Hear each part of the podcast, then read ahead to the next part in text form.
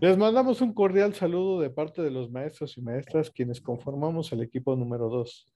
Nos encontramos en la Universidad IEXPRO, Campus Tuxtla Gutiérrez, en el doctorado en educación, Seminario de Constructo y Desarrollo Teórico. El tema, el enfoque intencional en las ciencias sociales, una mirada estructuralista de las teorías científicas intencionales. Nuestra maestra es la doctora Elizabeth Ramírez Maza, los compañeros que integramos el equipo son la maestra María de Jesús Zulcán, el maestro Alfredo Cruz Cázares y su servidor Edgar García Canizales. Hoy es 28 de enero del 2022. Vamos a iniciar nuestra entrevista con la frase, lo que distingue al hombre del animal es la palabra, es decir, el discurso, lo dijo Sócrates. Antes de iniciar con la pregunta, ¿cuál es el enfoque intencional en las ciencias sociales, vamos a recordar que el método que debe de, regir o respaldar al estudio del ser humano abre un debate amplio entre la comunidad científica, ya que en las ciencias naturales, la física, la matemática, tienen métodos muy limitados, estructurados, que generan proyecciones o resultados siempre generalizantes, mientras que el comportamiento del, del ser humano siempre es dinámico y cambiante. Vamos a tratar de explicar la pregunta que nos acabamos de hacer con el siguiente esquema. La explicación intencional tiene especial relevancia en las ciencias sociales y en las explicaciones predicciones del comportamiento de las ciencias sociales. El objetivo central teórico de la ciencia es la explicación-predicción, la cual busca comprender la conducta social mediante el establecimiento de razones, sus creencias, sus comportamientos, sus intenciones y qué lleva a, actuar de esta forma a nuestros grupos sociales.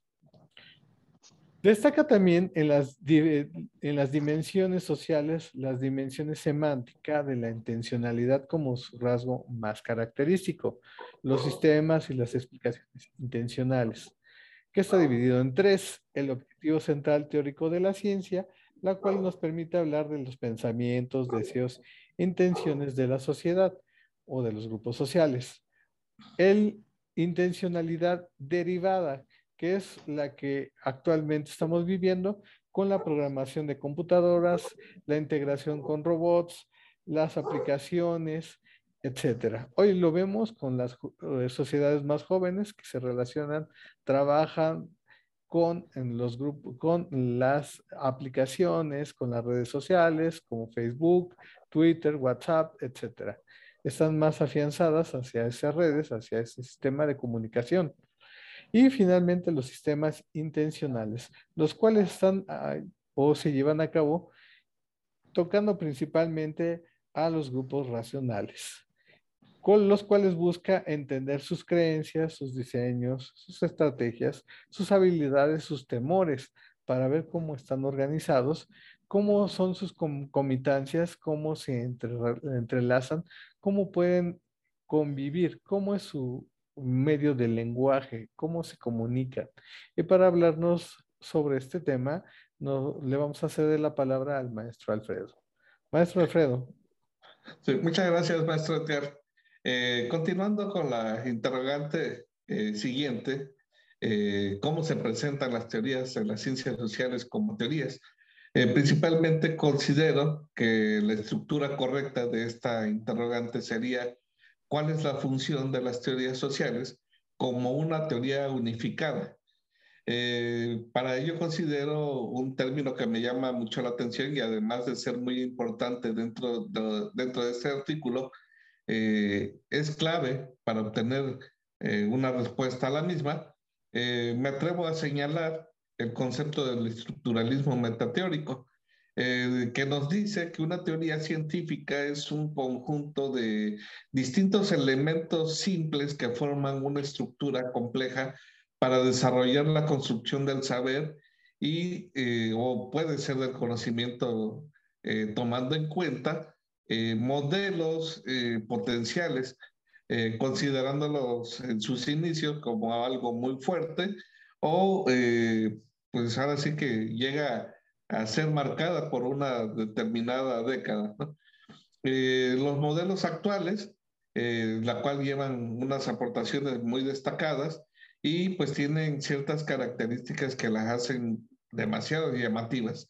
Entonces, esto sería eh, como el desarrollo comparativo de un análisis para conocer o saber la problemática de todo grupo social en frente de la presencia o el desarrollo de algunos de, los fenómenos que se lleguen a presentar en un ambiente determinado y eh, con su respectiva evolución.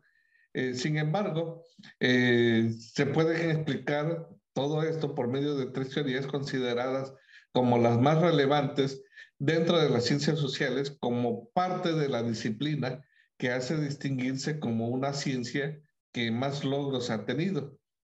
esas tres teorías son la teoría de la elección racional, la teoría de la decisión y la teoría del juego.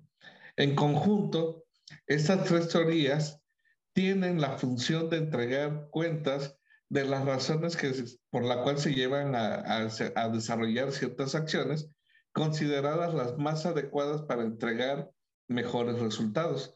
Mientras que la teoría de la decisión y la teoría del juego eh, determinarán el proceso de la estrategia que la misma sociedad desarrolla y llega a aplicar para poder superar la problemática. ¿sí? En tanto, eh, pueden haber otros elementos reunidos que obligan a mantener ciertos límites eh, dentro de los mismos componentes y cada modelo de la misma y de otras teorías diferentes en la que la determinación de conceptos y métodos son específicos de una teoría en cuestión, los cuales provienen de una teoría subyacente o del exterior, constituyendo así el núcleo formal de una sola teoría con dominio pragmático histórico no formalizable, haciéndolo también parte de una identidad esencial, 100% como una teoría teórica. ¿sí? Entonces, eh, si tenemos eh, un tema de investigación en actualidad y que esa, ese tema de investigación ya se haya efectuado anteriormente, eh, con, mucho, así, con mucho tiempo de antelación, eh, vamos a encontrar que los resultados son diferentes y esto se debe eh, por las diferentes, las diferentes características, diferentes conductas o diferentes fenómenos que se puedan presentar sin embargo, el sustento teórico eh, nos indica que la, explicación puede darse totalmente de otra forma a cómo se obtuvo en la primera vez que se investigó ese tema a la actualidad. ¿no? Y pues esto eh, nos daría quizás por ahí eh, resultados este, las que van explicados precisamente con estas tres teorías. ¿sí? Y pues para dar una conclusión a estas interrogantes, pues vamos a continuar con nuestra maestra, este, nuestra compañera, la maestra María de Jesús. Sí, claro. Buenas noches. Mm, muchas gracias, maestro Alfredo. Continuando con la temática, con esta investigación abordada eh, de la entrevista del tema enfoque intencional del estudio de las ciencias, como podemos ver de que el método científico aborda una metodología muy amplia, el cual es en busca de conocimientos nuevos. ¿Con qué se basa? Con el estudio de enfoques cualitativos, cuantitativos y mixtos.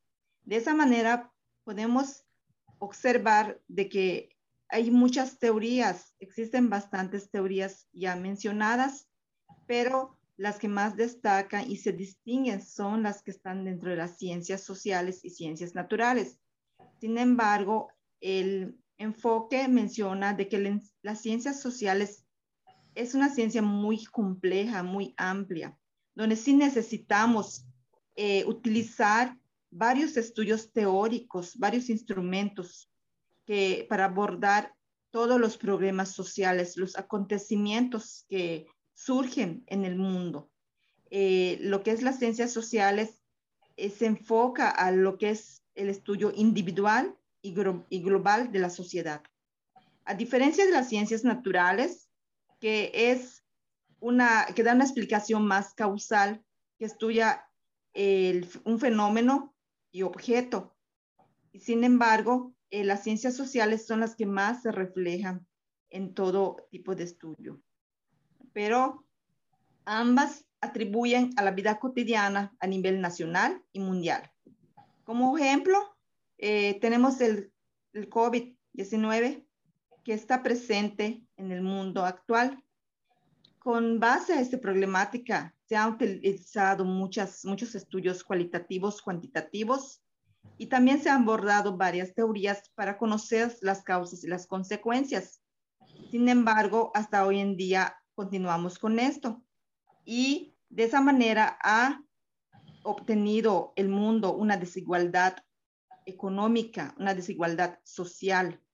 Es por ello que cada vez nos presenta nuevos modelos para que podamos elegir una y conozcamos este, los mejores métodos más amplios para poder realizar estudios más concretos, más fundamentales.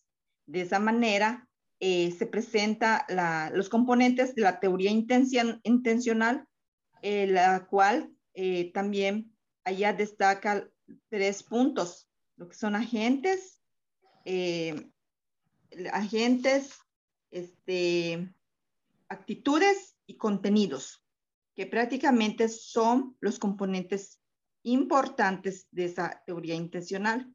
Asimismo, eh, se presentan elementos básicos que aborda lo que es el sistema intencional, que es un estudio complejo, general, fundamental, que estudia la mente, el pensamiento, los programas, y asimismo se vincula con, con la red teórica, la, la, red teórica que nos permite tener teorías complejas, teorías amplias.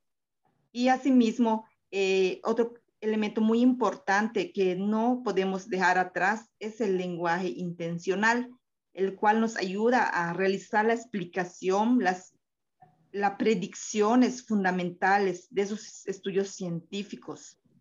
Y por último, tenemos el lenguaje descriptivo, que es el que nos permite observar, el que nos permite describir los fenómenos, los objetos, de esa manera son elementos muy importantes que se presentan en, para todo tipo de estudio de investigación y metodologías de investigación que debemos de tener en cuenta eh, hoy en día. De esa manera eh, se concluye la entrevista eh, dando a conocer los elementos básicos, las respuestas que acabamos de presentar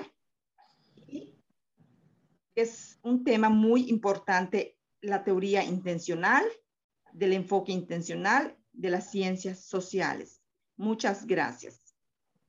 A nombre del grupo 2, que lo conforman el maestro, la maestra Jesús el maestro Alfredo, les damos la más cordial de, las, de los agradecimientos por habernos seguido y nos estamos viendo. Muchas gracias.